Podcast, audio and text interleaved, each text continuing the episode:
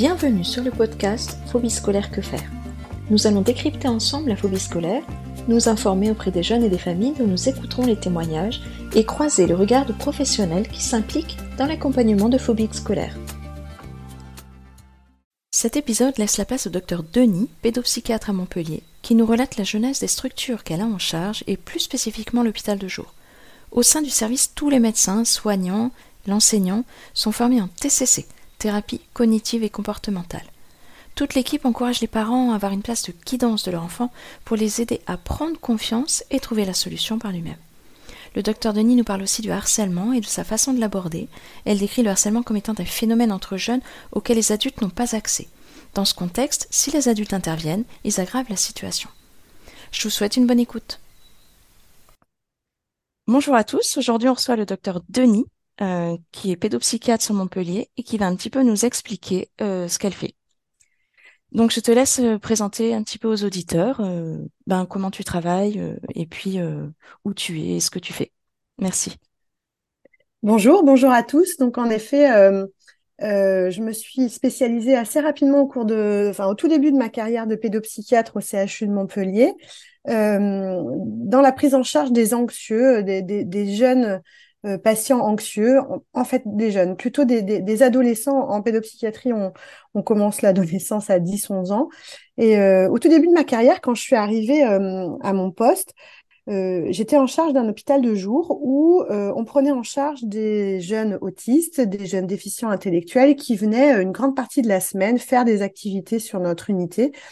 Et mon chef de l'époque, euh, à qui je rends hommage, qui s'appelle Charles Sillou, m'avait dit que ce n'était plus du tout d'actualité de prendre en charge à l'hôpital, euh, dans un CHU, des jeunes qui relevaient du secteur médico-social et qu'il fallait euh, bouleverser les codes et prendre en charge des pathologies plus aiguës. Et comme je m'intéressais déjà beaucoup à l'anxiété, notamment via la thérapie cognitive et comportementale, eh ben j'ai engagé un bouleversement de mon unité et j'ai transformé l'unité d'hospitalisation de jour qui recevait des, des jeunes euh, déficients et, TSA en euh, prise en charge des anxieux, notamment des anxieux déscolarisés. Donc, on a monté comme ça une unité tout, doucement, très progressivement en prenant en charge ces jeunes euh, qui, arrivaient chez nous. Alors c'est vrai qu'à Montpellier, les jeunes, ils arrivent via les urgences dans notre unité du CHU. Donc on est quasiment en première ligne. Hein. On, a des, appels euh, de, gens euh, qui, n'ont jamais eu de, pédopsychiatre ou même de psychologue avant. Et puis on est en lien avec les urgences. Donc les jeunes qui arrivent pour euh, des idées noires, des idées suicidaires ou une déscolarisation aiguë pour lesquelles les parents appellent en consultation d'urgence, on peut les avoir directement. Donc on a monté comme ça une unité très progressivement avec d'abord deux patients, puis trois patients, puis cinq patients. Et en fait, au fur et à mesure du temps, eh ben, on a vu que les patients, ils étaient là. Et on a vu aussi que notre prise en charge, elle marchait, puisque moi, je fais de la thérapie cognitive et comportementale. Je pourrais vous en dire un petit mot après, mais on enregistre nos résultats quand on fait la TCC. Donc, on, évalue notre patient avant et après, et on essaye de faire des statistiques pour euh, être sûr, aussi, nous, un feedback de ce qu'on fait, est-ce que ce qu'on fait, ça marche ou pas. Donc, euh, on enregistrait nos résultats d'une année à l'autre et on voyait qu'on avait vraiment beaucoup de, beaucoup de bons résultats, à la fois en termes de diminution de l'anxiété, voire de guérison de l'anxiété, mais aussi de retour en scolarité. Et du coup, la, ben, demande est arrivée comme ça. Hein. On, travaillait avec un établissement scolaire chez qui on réintégrait euh, un, jeune patient. L'année d'après, ils nous ont renvoyé deux, puis trois, puis quatre. Donc, quand, au fur et à mesure des années, on a euh, monté euh, plusieurs unités pour des collégiens, pour des lycéens, et puis pour des jeunes un peu plus atypiques. Donc, maintenant, on a toute une offre de soins là dans mon service pour ces, ces jeunes anxieux qui n'arrivent plus à aller à l'école. Donc, c'est, ça a été une vraie révolution de mettre la TCC, en fait, au sein de ce type de prise en charge. Alors, il faut quand même dire que je suis plus trop, trop jeune maintenant. Donc, il y a 15, euh, 20 ans, plutôt il y a 20 ans, en fait, euh, dire le mot thérapie cognitive et comportementale et dire qu'on allait faire ça en pédopsychiatrie, c'était quand même assez euh, nouveau et révolutionnaire. Donc c'est vrai que j'ai participé quand même à, à cette avancée euh, euh, dans, dans, mon, dans mon CHU, puis après j'ai pas mal participé aux enseignements euh, sur le plan national. Et oui, oui, la TCC, c'est connu comme étant efficace, c'est même le traitement de référence des troubles anxieux euh, selon les recommandations internationales. C'est normalement ce qu'on devrait faire en première intention avec les anxieux, si on suit les recommandations et les études. Euh, donc, au, nom de ces recommandations, en fait, comme j'étais dans un, esprit extrêmement scientifique autour de moi, on m'a euh, laissé faire. Et puis, comme j'ai montré des résultats, ben après, ça, ça, ça s'est enchaîné comme ça. Donc la, révolution, elle n'était pas seulement euh, euh, philosophique, euh, scientifique, il a aussi fallu former toute l'équipe, toute l'équipe soignante, les psychologues, les enseignants qui travaillent sur mon unité. Il a fallu vraiment amener cet état d'esprit pour que tout le monde travaille avec le même outil.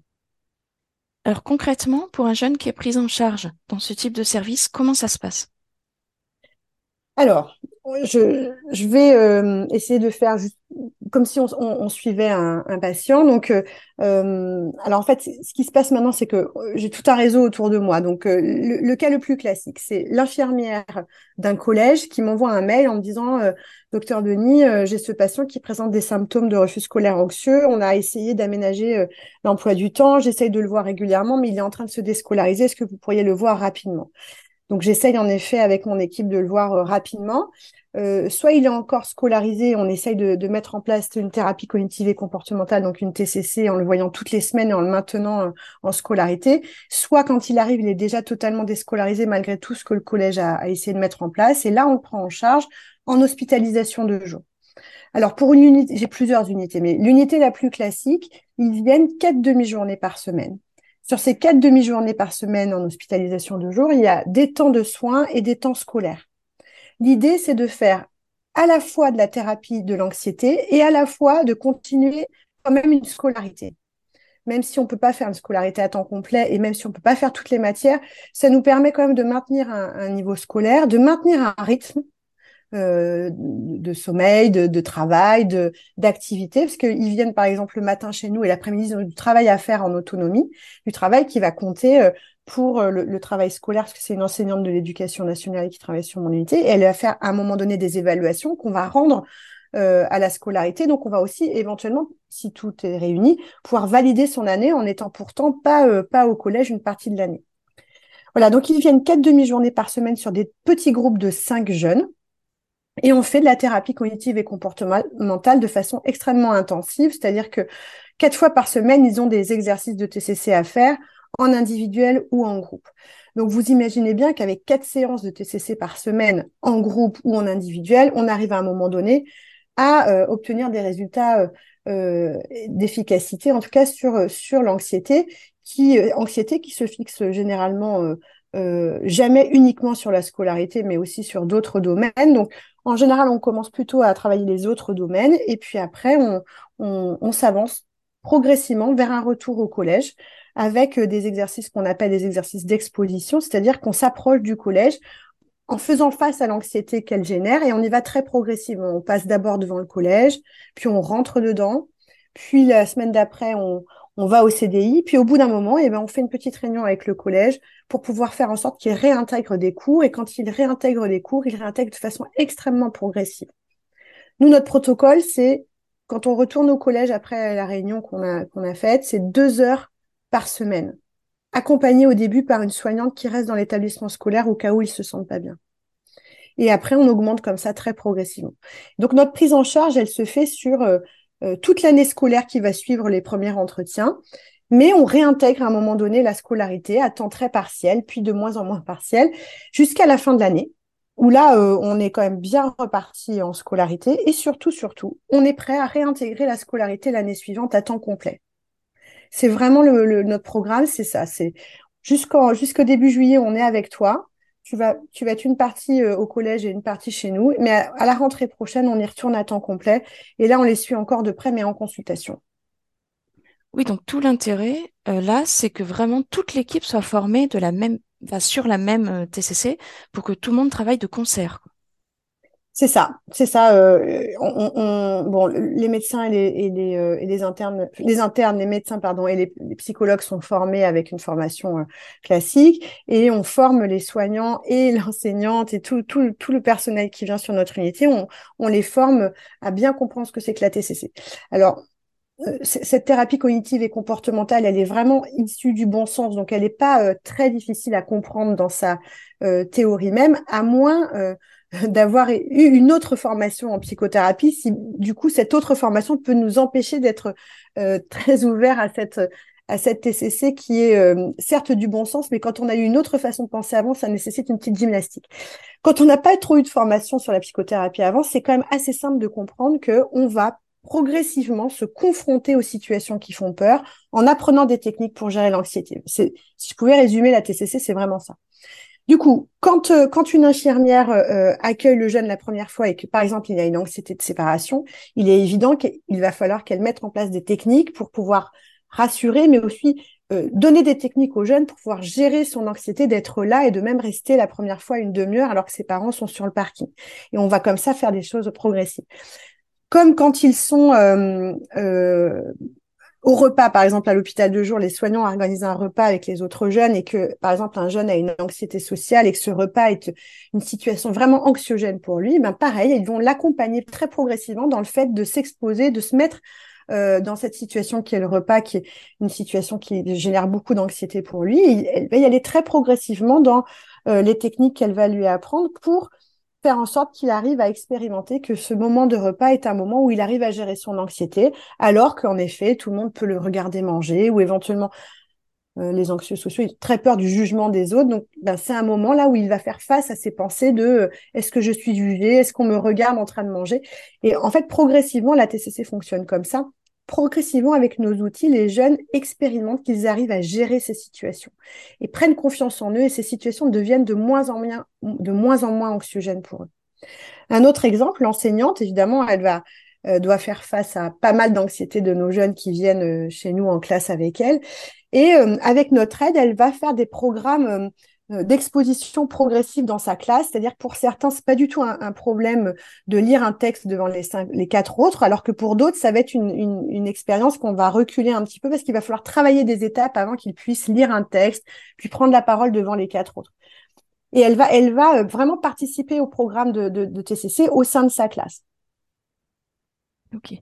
Là, euh, le service, il est sectorisé, c'est-à-dire que ce n'est que des gens qui habitent sur le secteur euh, pédopsie qui peuvent accéder à ce service.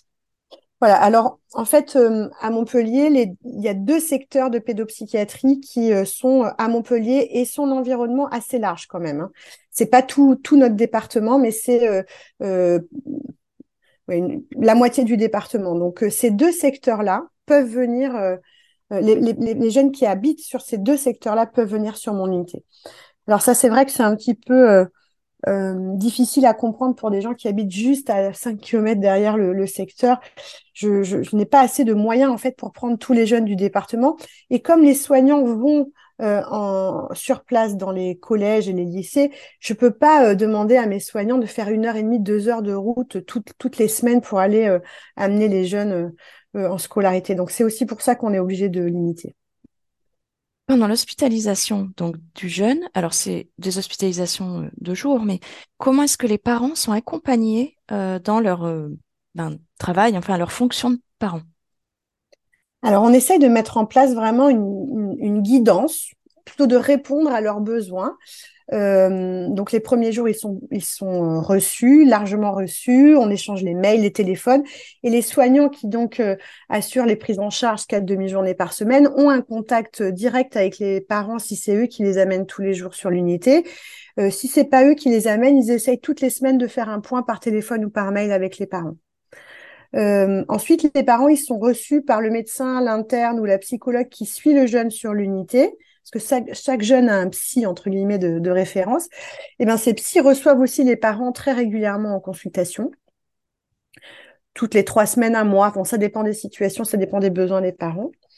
Et euh, en plus de ça, on fait dans l'année trois euh, réunions euh, sur un soir où on réunit tous les parents d'un même groupe pour faire en groupe, d'abord pour faire connaissance. Les parents sont très euh, contents de faire connaissance avec les autres parents qui sont concernés par cette même problématique.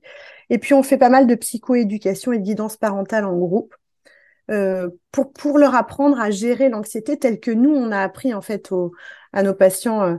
Euh, l'idée, c'est que les patients, les parents, pardon, que les parents passent du rôle de facteur de maintien, en tout cas on, appelle ça comme ça en, thérapie cognitive et comportementale, euh, pour nous, les parents sont pas du tout dans la place de causalité ou de, cause du problème, mais ils ont été euh, pris malgré eux dans le système qui n'a pas fonctionné. Donc nous, on appelle ça un facteur de maintien, c'est-à-dire que ils ont voulu euh, mettre en place des stratégies qui n'ont pas fonctionné, mais ils n'ont pas pu enlever ces stratégies-là. Donc maintenant, ils sont englués et pris dans le dans, dans la, la roue qui tourne. Et donc on va hum, un petit peu leur montrer ça et leur dire ben voilà, maintenant que nous on est en place et que le jeune a appris des techniques, vous allez pouvoir vous dégager de cette place-là, mais prendre une autre place un peu plus guidante, mais guidante de tu sais ce qu'il faut faire. Je suis là juste à côté de toi, mais tu sais ce qu'il faut faire. C'est à toi de gérer ton anxiété. Moi, je suis juste là pour t'encourager. Donc, on va un peu les, les, les entraîner à avoir cette place-là de, de, de, guidance et de presque de coach sans, sans euh, avoir la solution. C'est pas eux qui ont la solution. Le jeune qui est anxieux, il a besoin de prendre confiance dans ses capacités à gérer son anxiété par lui-même. Et eh bien justement, euh, des parents qui par exemple n'auraient pas encore eu accès à un professionnel de santé, qui n'ont pas encore eu accès à la pédopsie, qu'est-ce qu'on peut leur donner comme conseil quand ils euh, font face au fait que leur enfant ben, n'arrive plus à aller en classe? Alors, bon, en général, ça commence par plein de petits signes avant qu'il n'arrive plus du tout à y aller. Euh, c'est vrai que quand l'enfant est anxieux, euh, c'est bien de reconnaître l'anxiété. Déjà, c'est bien que le parent euh, puisse verbaliser qu'il reconnaît que c'est de l'anxiété et non pas du caprice ou de la mauvaise volonté. Encore faut-il être sûr que ce soit vraiment ça. Euh, et donc, mettre des mots sur je crois que c'est de l'anxiété et éventuellement aller chercher des guides, des bouquins un peu adaptés pour parler de ça, je trouve que ça serait pas mal. Euh, et après, euh, euh, peut-être éviter de se positionner dans le fait que c'est moi qui ai la solution, je vais t'aider, si tu es à côté de moi, tout va bien. Ça, c'est un petit peu le réflexe qu'ont toutes les mamans, particulièrement quelques papas aussi. c'est sûr qu'on a envie de rassurer un enfant anxieux. le problème, c'est que du coup, on se positionne comme objet contraphobique ou comme, euh, solution anxiogène euh, indispensable et que du coup le jeune on va l'aider quand il est à côté de nous mais du coup quand il est plus à côté de nous il est complètement perdu. Donc et pour retourner en classe il va falloir y aller sans les parents. Donc moi je dirais reconnaître mettre des mots sur l'anxiété lui apprendre des techniques pour qu'il puisse gérer tout seul et lui dire que il est il est pas tout seul, on est, on est là à côté de lui, on est, loin, on est avec lui même à distance, mais qu'il faut qu'il développe des stratégies pour gérer son anxiété. Et ce n'est que de l'anxiété. Ça, c'est vraiment un message important, je trouve. Parce que les jeunes anxieux ont le sentiment que s'ils vont plus loin, ils vont mourir, ils vont faire une crise cardiaque ou leurs parents vont mourir. Ça, c'est vraiment l'anxiété qui fait venir ces pensées-là et c'est pas du tout la réalité. Donc, il faut vraiment peut-être leur dire que l'anxiété, c'est vrai que c'est difficile à supporter, mais c'est réversible. Et c'est le fait qu'on va réussir à contrer cette anxiété qui va la faire disparaître. Alors, je trouve que comme outil, justement, tu parlais de livres et tout. Euh, tu as édité un livre avec une consoeur, euh, sans question autour de la phobie scolaire. Et je trouve que ce livre est très, très bien fait. Alors bien sûr, un professionnel qui, qui ne fait euh, que de la phobie scolaire et qui est médecin pédopsie comme toi, euh, ça lui sera un peu moins euh, utile. Mais je trouve que pour les parents, pour les jeunes et pour ceux qui accompagnent des jeunes qui, et des parents qui souffrent de ça, je trouve que ce, livre est hyper bien fait. Donc voilà, donc merci. voilà, moi j'ai trouvé très bien fait. C'est vrai, j'ai tendance à le, à le conseiller aux familles qui viennent, enfin en tout cas quand ils viennent surtout pour la première fois. Quel autre euh, conseil? Alors là, on a entendu un peu les parents. Et l'accompagnement, le rôle en fait euh, crucial des parents dès le début, dès la mise en place euh, des symptômes. Quel conseil, si je puis dire, on peut donner aux jeunes aussi qui se rendent compte que quand ils vont en classe, ça les rend de plus en plus mal, de plus en plus malades et qu'ils commencent à percevoir le phénomène qui se met en place, mais souvent c'est un peu dur de, mettre des mots dessus et de se dire et de comprendre que c'est vraiment quelque chose, quoi, que c'est vraiment une entité en fait de symptomatique c'est pas facile de. Moi, je me positionne tellement, je suis tellement dans la place, à la place euh, de recevoir des jeunes déjà déscolarisés, j'ai du mal à me positionner avant, euh, même si j'en vois quand même quelques-uns qui sont pas encore complètement déscolarisés. Mais le fait de leur dire que ce qu'ils euh, leur, leur d'avoir l'information que ce qu'ils sont en train de, de, de ressentir, c'est de l'anxiété. De l'anxiété, à la base, c'est de la peur, et la peur, c'est une émotion normale. Alors certes, je comprends bien que là, la peur chez eux, elle a pris une intensité, une fréquence, une proportion très importante qui n'est plus normale. Quand ils sont angoissés comme ça, ce qu'ils craignent, est irrationnel ou ne va pas se produire. Parce que c'est ça l'anxiété. Ça fait venir des craintes, des, scénarios catastrophes qui sont vraiment très exagérés par rapport à la réalité. Et du coup, euh, d'avoir ces informations, euh, ça fait que le jeune, quand il est envahi par son anxiété, eh ben, déjà, il va un peu moins y croire, un peu moins rentrer dedans, éventuellement développer des stratégies pour éviter de rentrer dans ce piège qui les, euh, engage régulièrement là dans ce cercle vicieux. Euh, alors après, il faut développer des stratégies personnelles. Hein. Chacun va prendre les stratégies. Nous, en TCC, on leur donne des outils, mais ils vont chacun prendre les outils qui leur correspondent, qui correspondent à ce qu'ils savent faire. Mais euh, euh, s'appuyer sur des adultes du collège pour aller discuter, pour aller se confier ou pour aller euh, euh éventuellement euh, s'appuyer sur une meilleure amie ou des meilleurs amis quand on n'est pas bien. Ça, je trouve que c'est des stratégies intéressantes qui peuvent être efficaces vraiment au sein du collège. Euh, avoir un adulte de référence avec qui on fait un point de temps en temps pour se rassurer euh, une fois par jour, une fois par semaine, je trouve que c'est une bonne stratégie. Mais encore faut-il avoir des adultes qui connaissent un petit peu l'anxiété et qui vont pas eux-mêmes s'emballer dans un scénario catastrophe. Un peu de bon sens, un adulte qui a du bon sens, ben oui, ça je reconnais que ça doit être du stress, mais écoute, euh, chaque jour, un jour après l'autre, aujourd'hui on a réussi à passer le cap, demain on passera un autre cap, je trouve que ça c'est assez, assez efficace. Alors, je ne sais pas si pour toi c'est un petit peu comme l'endroit où je travaille, mais très souvent, les jeunes qui viennent me voir avec leurs parents, ils ont déjà vu tout un tas de professionnels non médicaux qui les ont suivis sur une durée plus ou moins longue. J'ai tendance à trouver que cela retarde un peu les prises en charge quand les jeunes sont vraiment malades, en fait. Quand c'est juste un, état de mal-être passager, c'est très bien, mais quand ça nécessite un, un avis médical, une prise en charge médicale, voilà. Qu'est-ce que tu penses de ce type de prise en charge non médicale euh? Bon, c'est vrai que peut-être que moi, j'en vois moins que dans certaines régions parce que dans notre région, on a vraiment développé une stratégie de prise en charge rapide et on a tout un, un réseau qui nous envoie les jeunes très rapidement. Donc, ça empêche peut-être euh, ce, cette errance euh, thérapeutique. Même si je peux comprendre, hein, moi, les, gens qui ont très peur de, de contacter la, la, psychiatrie, la pédopsychiatrie, pourtant on fait notre maximum pour montrer que les temps ont changé, qu'on fait de la psychiatrie très moderne, très accessible, etc., très pratique, mais il y a quand même encore beaucoup de, de clichés à, à détruire.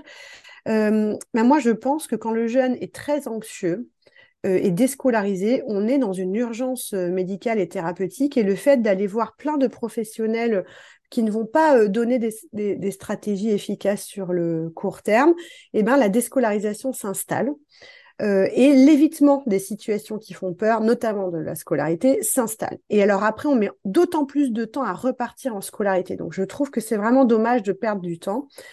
Et alors, perdre du temps avec des gens qui ont des théories plus ou moins fumeuses, qui n'ont pas montré d'efficacité scientifiquement, euh, qui vont euh, aller donner des conseils. Alors là, pour, autant, moi, j'ai l'impression que certaines de, certains de ces professionnels sont complètement partis du bon sens et donc donnent des conseils euh, ou alors des explications sur la généalogie de l'arrière-grand-mère qui aurait donné je sais pas quoi, je n'arrive pas à bien comprendre, je ne peux même pas vous, redire. nous, nous, dans la région du Sud, là, il y a beaucoup, beaucoup de gens qui vont consulter des kinésiologues qui font des méthodes euh, d'énergie, des énergéticiennes. Je n'arrive pas à comprendre. Alors, ça fait plus ou moins appel en plus à des, des gens qui sont morts, qu'on contacte. Oh là là, moi, ça me fait très, très peur. Hein. Des fois, je me dis comment ça se fait que les gens vont voir ça plus que des psychiatres? On fait plus peur que ça? Bon, je ne sais pas. Mais le problème vraiment, hein, c'est que euh, ces professionnels, ils donnent des explications euh, aux jeunes, des explications plus ou moins inquiétantes, je trouve, avec des responsabilités, des causalités sur les parents, les grands-parents, les arrière-grands-parents. Je trouve ça assez dangereux. Et, euh, et surtout, c'est pas du tout orienté vers la reprise de la scolarité, donc bah, ça s'installe. Après, c'est ça vraiment le, problème. Je, trouve qu'en France, on fait pas assez confiance à la science.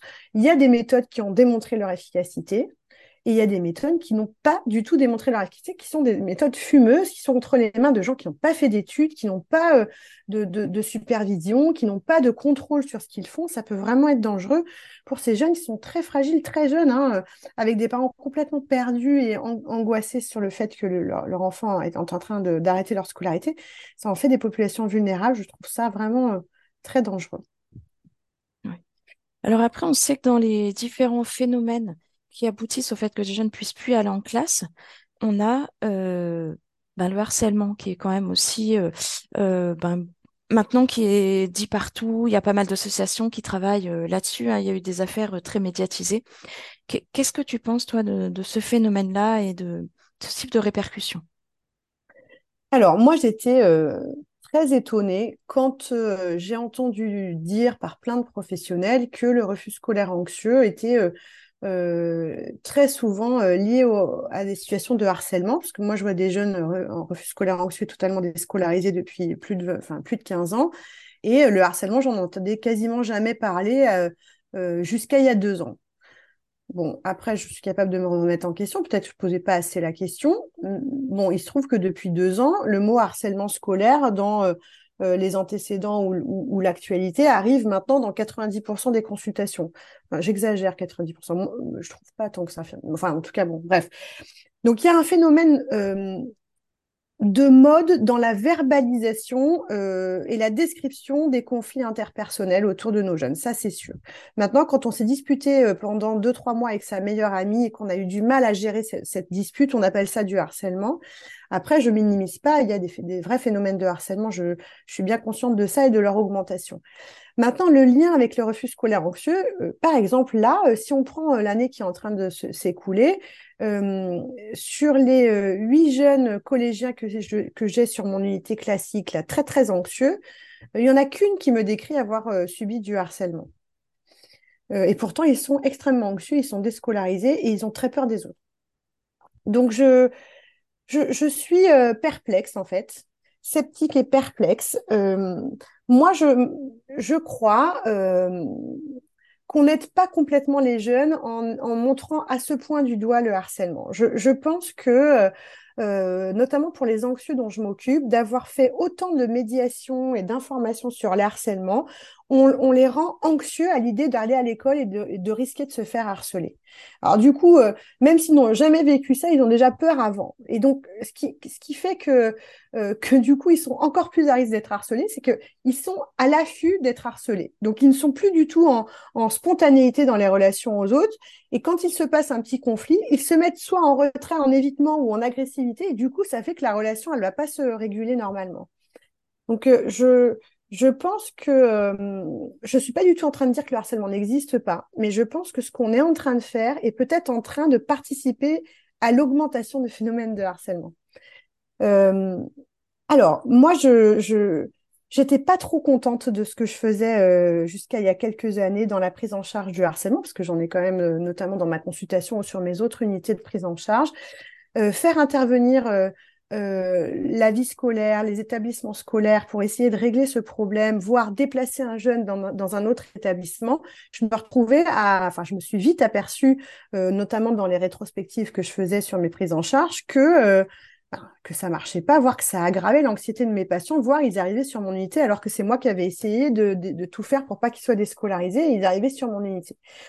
Et puis un jour, j'ai rencontré une, une personne dans un congrès. Euh, je parlais à un congrès et puis cette personne parlait juste après moi. Elle s'appelle Emmanuel Piquet. C'est une, personne qui, est psychopraticienne et qui a développé une stratégie euh, de thérapie systémique, bref, pour prendre en charge le harcèlement. Et alors là, pour moi, ça a été la révélation très proche de ce qu'on fait en TCC, mais en deux mots, si je peux résumer en deux mots, l'idée c'est je vais outiller le jeune pour qu'il puisse faire face seul en tête à tête à ce phénomène de harcèlement, avec plein de professionnels et d'adultes qui seront en backup, qui seront en sous-marin dans le soutien du jeune, mais pas à sa place et pas dans une position de se mettre entre lui et les, les harceleurs et les agresseurs.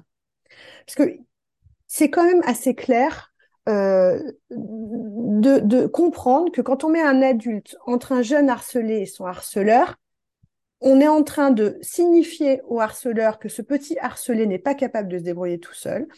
Et on est en train de signifier au harcelé qu'il n'est pas du tout capable de se débrouiller tout seul. La preuve, on est là à sa place. Moi, ça me convenait pas du tout ce positionnement, mais j'arrivais pas à, trouver les outils pour pouvoir euh, mener cette politique là de d'outillage. et en plus, ça fait quand même un petit peu peur hein, d'envoyer le harcelé faire face à son harceleur. Donc, on a développé, on est en train de se former pour développer ces stratégies-là. Mais j'avoue que rien que de dire ça aux parents, de, de, les, de les coacher pour qu'ils arrêtent de se mettre entre eux et les harceleurs ou de, d'accuser le collège de rien faire, alors qu'on sait très bien que le harcèlement, c'est un phénomène entre jeunes. Les adultes n'y ont pas accès. Si les adultes interviennent, ils aggravent la situation. Donc là, on est, on est euh, nous, dans notre, dans notre prise en charge, on est vraiment en train de développer des stratégies d'outillage et de sous-marin des adultes. Les, adultes sont vraiment en, soutien absolu du jeune qui est en train de se défendre, mais ils n'y sont pas euh, visuellement. Ils sont vraiment en, sous-marin. Et je trouve que, ce, que cette prise en charge, même si elle est nouvelle pour moi, est extrêmement euh, efficace. Maintenant, il va falloir faire des, des études, puis c'est ma façon de voir les choses et de démontrer que ça marche. Donc oui, le harcèlement, euh, ça existe c'est un phénomène relationnel, une relation qui dysfonctionne, un jeune qui se met à se replier, qui n'arrive plus à faire face, qui n'arrive plus à se défendre. Mais si le jeune harcelé commence à lever les épaules, lever la tête, arrête de baisser les yeux et a une réponse, eh bien ce phénomène relationnel harceleur-harcelé s'arrête assez rapidement. Hein. Il peut y avoir des adultes derrière, voire des conséquences qui sont organisées, mais mais on laisse le jeune développer ses stratégies de défense. Et ça, c'est une expérience très proche de ce que fait, on nous en TCC, c'est affronter la situation problème en étant mieux outillé que ce qu'on était avant. En fait, on part du principe que le jeune, il a en lui euh, toutes les ressources pour y arriver, en gros, il a tous les outils, mais il n'a pas le mode d'emploi, quoi, pour tous ces outils. Que ce soit donc pour le l'anxiété euh, massive qui survient euh, donc au collège, enfin au collège ou au lycée, enfin un établissement scolaire, mais qui ensuite fait tache d'huile, ou ce phénomène, par exemple, de harcèlement et donc de faire face à cette situation, d'adaptation face à la situation. Donc on l'aide en fait à mettre en place ces outils. C'est exactement ça. C'est vraiment le point commun entre nos deux stratégies qui sont, c'est tu as les compétences, on va les gonfler un peu et tu vas expérimenter que tu y arrives. Alors, expérimenter d'aller dans une situation qui nous fait peur, c'est coûteux, hein il, faut, il faut y aller. Hein on est derrière, nous, on pousse, on pousse. Mais quand il va expérimenter qu'il y arrive, là, euh, une grande partie du chemin est gagnée. J'y suis arrivé. Vous m'avez aidé avant, mais, de, mais quand j'étais là-bas, j'y suis, j'y suis arrivé tout seul. Donc la prochaine fois, je sais que j'y arriverai, en tout cas, j'y arriverai plus facilement. Et je vais multiplier les expériences où je vais être en réussite comme ça. Et du coup, je monte en confiance en moi, je monte en estime de moi-même. Et euh, quand l'émotion va arriver, l'émotion de peur va arriver, je vais me dire, non, mais c'est bon, j'ai déjà fait face à pire que ça, je vais pouvoir euh, faire face. C'est vraiment exactement ça notre euh, vision des choses. En fait, c'est un travail aussi de responsabilisation. Parce que ça, enfin, dire tout le temps, tout compte fait, c'est de la faute du collège ou c'est de la faute de ceci, cela, c'est vrai que c'est enlever sa sa part de responsabilité. Enfin, pardon de dire comme ça, mais euh, en tout cas, de, se mettre dans l'action, c'est aussi regagner euh, la responsabilité et l'action face aux événements. Bien sûr, c'est réduire la dépendance aux adultes. C'est aussi euh, des jeunes harcelés ou, anxieux, c'est après le même phénomène, entourés d'adultes qui pensent ce jeune pas capable de faire face renvoie du coup vraiment aux jeunes, mais tu n'es pas capable. Enfin, c'est vraiment, c'est vraiment, euh, il leur semble vraiment ce, ce, ce, message-là. Donc, euh, quand on les, quand on guide les parents à changer cette, cette phrase-là, tu es capable. Tu, tu ne le sais pas toi-même, tu n'y crois pas complètement, mais je pense que tu es capable. Allez, on va y aller. Et faire en sorte que les parents ne tremblent pas ou pas trop quand leur enfant va repartir en scolarité. Ils sont morts de trouille que ça fonctionne pas. Mais il faut qu'ils fassent confiance aux jeunes et ça va marcher. Moi, je dis aux jeunes, vas-y, montre-lui à ton père que tu es capable d'y arriver. Vas-y. tu l'appelles dès que tu sors de ta première heure de cours. Le père, il, ne travaille pas pendant cette heure-là, la première heure. Il est complètement stressé à l'idée que ça ne marche pas. Et il va lui dire, bah voilà, j'ai réussi en fait. C'était pas si dur que ça. Ça va tout changer dans le positionnement euh, parent-enfant. Alors c'est vrai qu'on entend beaucoup ça. Tout compte fait avant, ça leur paraît être une montagne insurmontable. Et en fait, quand ils ont passé la première étape, oui, mais en fait, euh, non, mais c'est pas tant que ça. Et ils se rendent pas forcément compte de d'où ils sont partis et tout ce qu'ils ont gravi, en fait. Ça, c'est vrai. Donc, en gros, là, en plus, sur la fin, on vient de faire d'ailleurs le parallèle euh, avec la façon de faire face au, harcèlement. Quand un jeune commence à ressentir donc euh, un mal-être très important en classe, euh, que c'est pas juste passager suite à un, petit événement, il faut donc que les parents aient un rôle ben, de bon sens et de permettre au jeune de garder son autonomie par rapport à sa façon de faire face aux choses. C'est ça? C'est ça. Bon, après, en fonction de ce qui est possible, mais l'idée, c'est ça, c'est de, de, de, de, lui dire tu as les ressources. Ce n'est pas possible que tu ne les aies pas. Où est-ce qu'elles sont? On va les chercher. On va éventuellement les gonfler. Euh, je, suis, je, je, suis derrière toi. Je suis toujours avec toi pour, pour, pour t'aider. Je crois en toi. Il faut toi aussi que tu crois en toi et que tu te laisses pas embarquer par euh, ces émotions négatives, ces pensées négatives qui, euh, si tu leur laisses trop de place, elles vont tout envahir. Et donc, comme première étape, pour aller voir un professionnel de santé quand euh, bon, il voit que ça s'enraye un peu, là, qu'ils n'arrivent pas trop à rebondir, euh, tu conseilles plutôt comment? Alors, en pensant sur toute la France hein. Donc, en tant que, euh, thérapeute et formatrice en, TCC, bien sûr, si, l'anxiété commence à être trop envahissante et, gêne la scolarité ou gêne la vie quotidienne, moi, je conseillerais d'aller voir une psychologue ou un psychiatre. Bon, je sais très bien que les psychiatres pour enfants sont pas trop trop euh, euh, disponibles ou il y en a pas dans tous les départements, mais moi je conseillerais d'aller voir quelqu'un formé en TCC dans un premier temps. Après, euh, si les choses s'enveniment trop, euh, allez voir euh, infirmière scolaire. C'est vraiment des professionnels qui ont du bon sens, qui ont des informations euh, intéressantes et importantes, ne serait-ce pour mettre en place des stratégies au sein du collège, mais aussi elles connaissent les professionnels qui travaillent autour de ce domaine-là, la plupart du temps. Et puis, puis le, le, système s'envenime.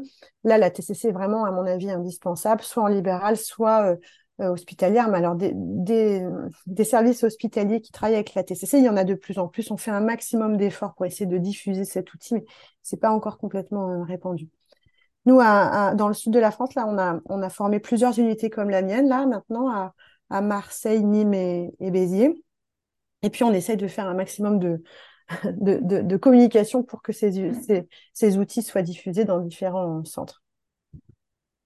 Bon bah merci beaucoup parce que ça a permis un vrai éclairage euh, voilà, sur ce qu'on peut faire, euh, comment on peut ben voilà, arriver à tenter de freiner la, mise en place. Et puis si par contre ça s'enraye, euh, voilà, tu as permis de donner des, des astuces, on va dire, ou en tout cas des conseils sur comment est-ce qu'on peut faire en tant que parent ou en tant que jeune pour arriver à, à avancer quand même et puis à s'en sortir, hein, parce qu'il y en a quand même plein qui s'en sortent. Donc voilà, ça tu le vois aussi, quoi, avec tes, tes passions et tout, que c'est voilà, ça peut être juste un passage, et puis qu'après ils s'en sortent très bien et fassent très bien leur vie d'adulte. Alors nous, on a, on a un projet de recherche là euh, pour euh, enregistrer de façon encore plus entière que ce qu'on faisait avant euh, nos résultats. Les, résultats sont bons, on a de, bons résultats en termes de diminution de l'anxiété, mais aussi de reprise de scolarité. On, on est vraiment en train d'essayer de démontrer que ce trouble est un trouble grave, puisque c'est la panique pour tout le monde, pour le jeune, pour la famille, pour l'établissement scolaire quand ça se met en place, mais c'est vraiment réversible dans la plupart des cas. Donc on peut vraiment être optimiste. c'est super. Comme ça, c'est une note positive pour la suite. Et eh bien, je te remercie beaucoup en tout cas de m'avoir accordé ce temps et voilà et que tout le monde puisse profiter euh, de toutes ces informations. Merci beaucoup. Super. À bientôt. Ce podcast se veut informatif et il ne peut vivre qu'avec l'aide des familles et jeunes concernés, ainsi qu'avec des professionnels impliqués et engagés dans le phénomène de phobie scolaire. N'hésitez pas à venir transmettre votre expérience. Pour cela, contactez-moi via l'Instagram podcast phobie scolaire que faire. Si ce podcast vous a plu, vous pouvez le noter sur les différentes applis de podcast et le partager à des personnes qui peuvent être intéressées. Merci à vous.